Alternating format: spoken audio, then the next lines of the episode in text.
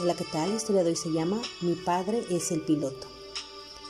Un niño muy educado y formal subió a un avión, buscó su asiento y se sentó.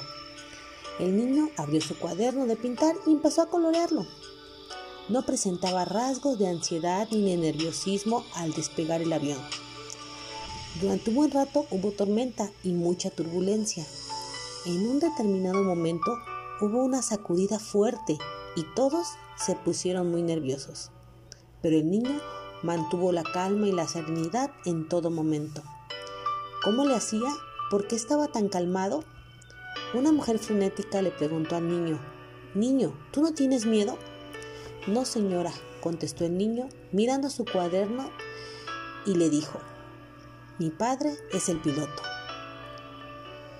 Tus padres pudieron no haber sido perfectos, pero te amaron desde el primer día y desean todo lo mejor para ti. Confía en ellos e interésate en sus vidas. Pídeles consejos. Son los pilotos de tu hogar.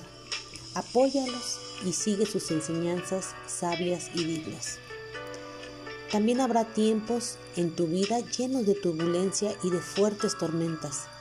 Solo ten fe y confía.